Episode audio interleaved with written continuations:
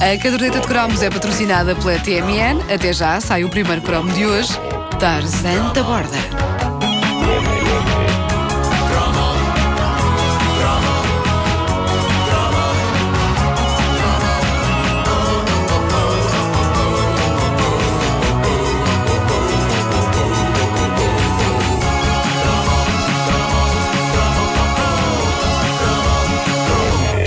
Entramos pelos primeiros anos da década de 90 para recordar um cromo grandioso que tive o prazer de conhecer e de entrevistar algumas vezes. E não apenas isso, como tive o prazer dele me oferecer os seus préstimos, caso alguém me andasse a fazer mal e eu quisesse ajuda no sentido em que fosse aplicado um corretivo a essa pessoa.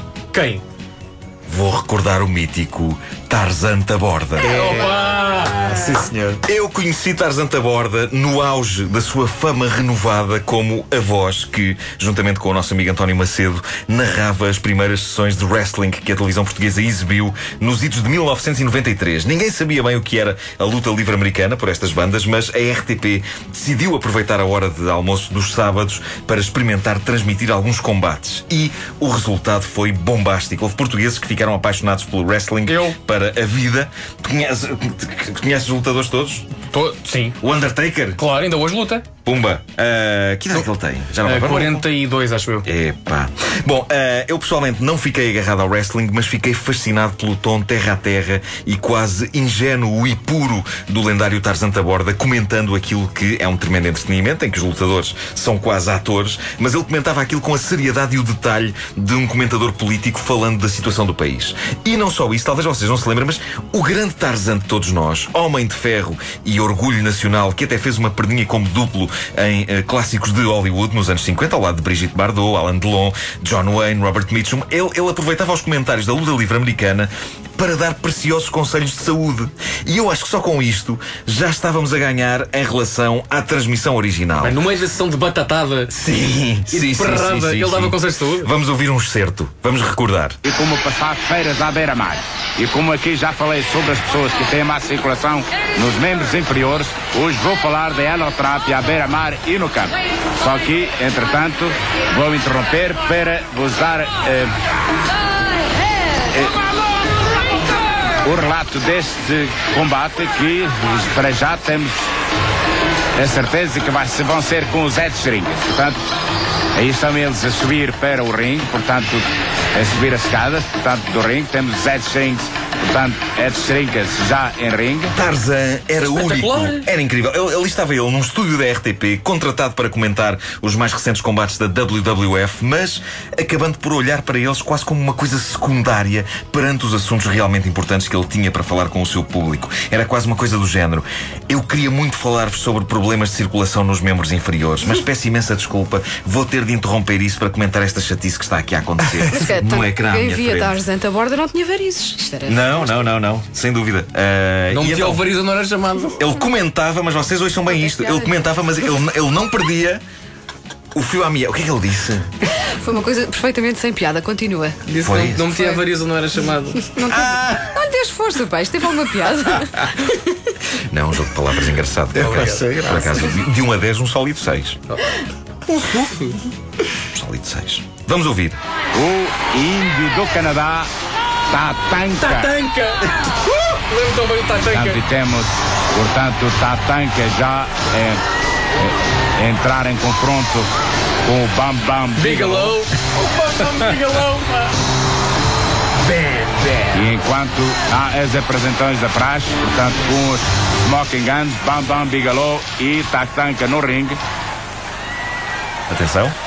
Vou dar-vos esta informação como prometido Diz. dela trápia, trápia à beira-mar e no campo. Portanto, conclui-se que os efeitos do sol e do mar são, em, em regra geral, sempre associados.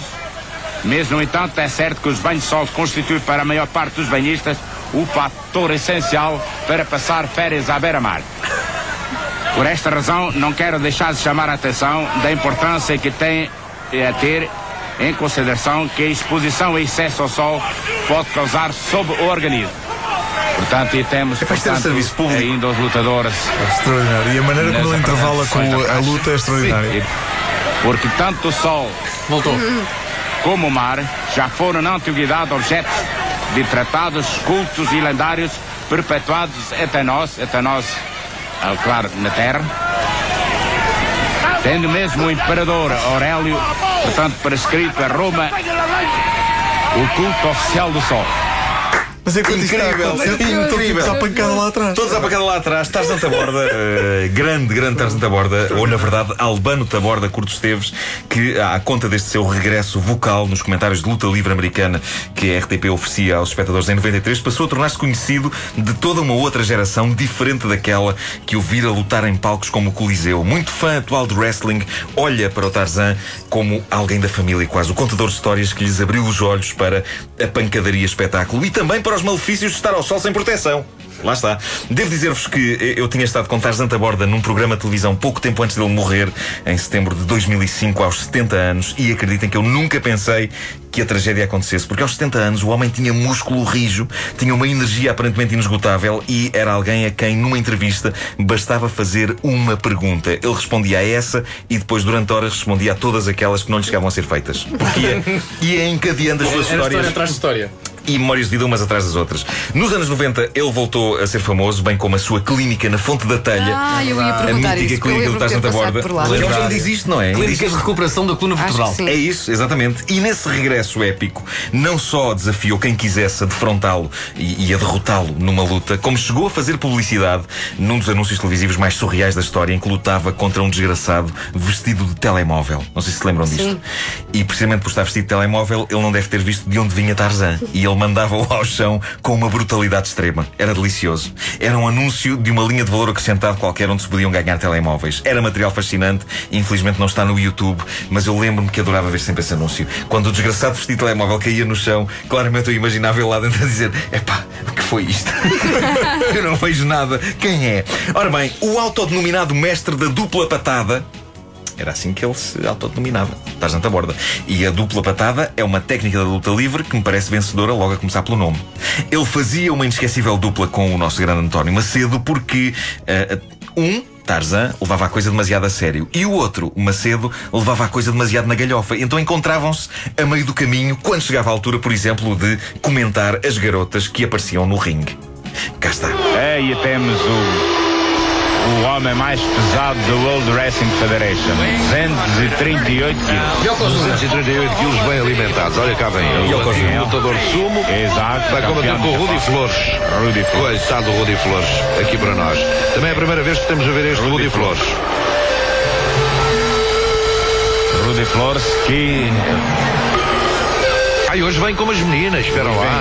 vem, sempre. Ai, vem sim. Hoje vai, claro que vem. Hoje são diferentes. Hoje são outras meninas. Hoje são outras meninas. Hoje são um bocadinho mais elegantes. Sim, sim. Pelo menos uma. Hum, para japonesa não se vinha. Sim, sim. Malucos! Malucos!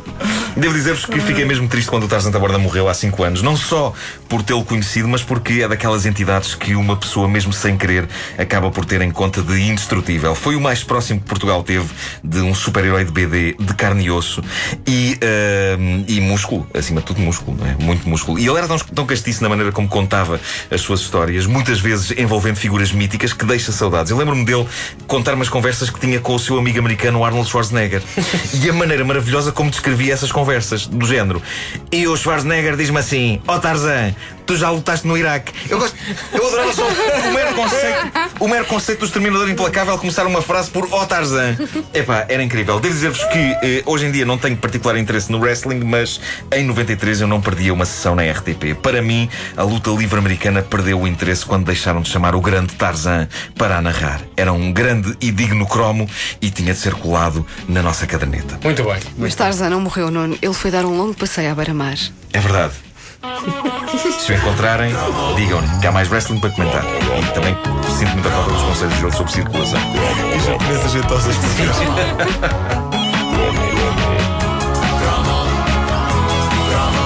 A caderneta de cromos tem o patrocínio TMN. Até já.